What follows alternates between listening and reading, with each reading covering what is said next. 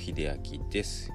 今ちょっとね車内から撮っているので周りの車の音が入ってしまうかもしれないんですけどもそこはご了承いただいて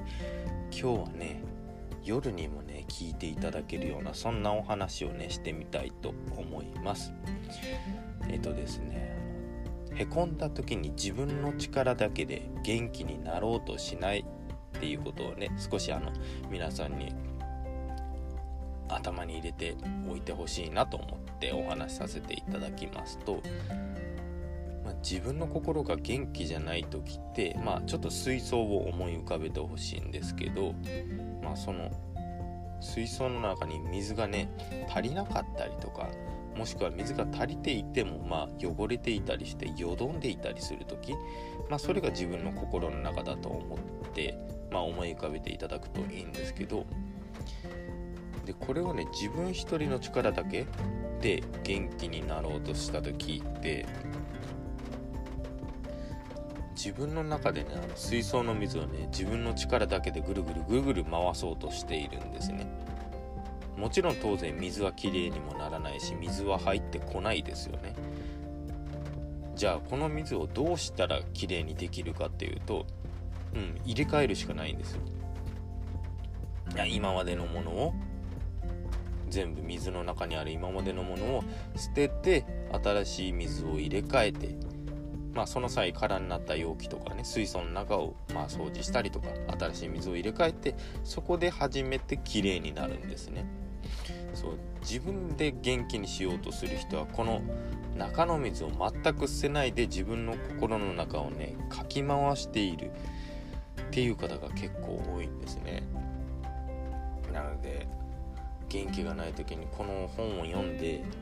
まあ簡単な話で言うと心理学のテクニックを応用してみたいなね。もちろんいいとは思うんですけどもそこにとらわれすぎてしまうと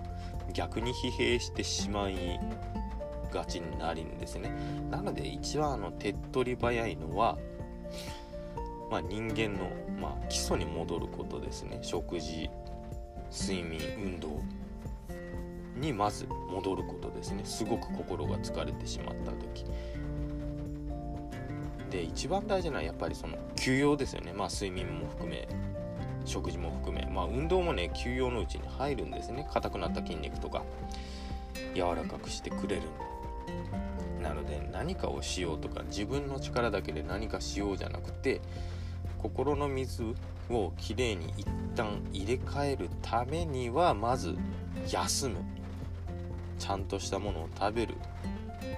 少しでも運動をする。いつもよりまあ6時間ぐらいだったらねやっぱり良くないとされている睡眠時間なので、もちろんショートスリーパーの方いますけどもそれはあの結構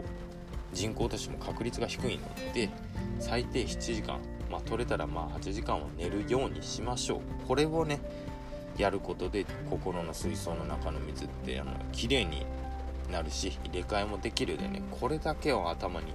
入れてほしいなでその上でやっぱり人間関係に困ると困ったりとかね少しのことでイライラしてしまうという時はそのやっぱり心理学とか、まあ、神経学とかでもそうですけども、まあ、そういうスキルとかテクニックをね使っていただくといいんじゃないかなと思います。ということで今日はね、まあ、疲れた時にはやっぱり原点に戻ってほしいということをお伝えさせていただきました。まああの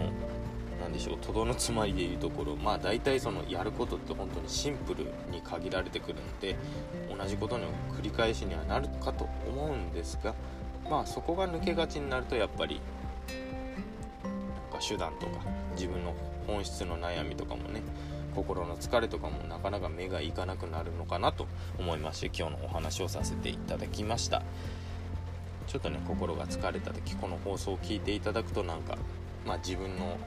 ちょっと見失っていたものがね見つかってくれるかなと思いますので是非参考にしてみてください。最後まで聞いていただいてありがとうございました。まあ、不安な夜にね眠れない夜とかもそうですけどもねここのらの方であの悩み相談を受け付けておりますのでねあの詳細はプロフィールのリンクに貼っておきますのでねそこのアドレスから飛んでいただくと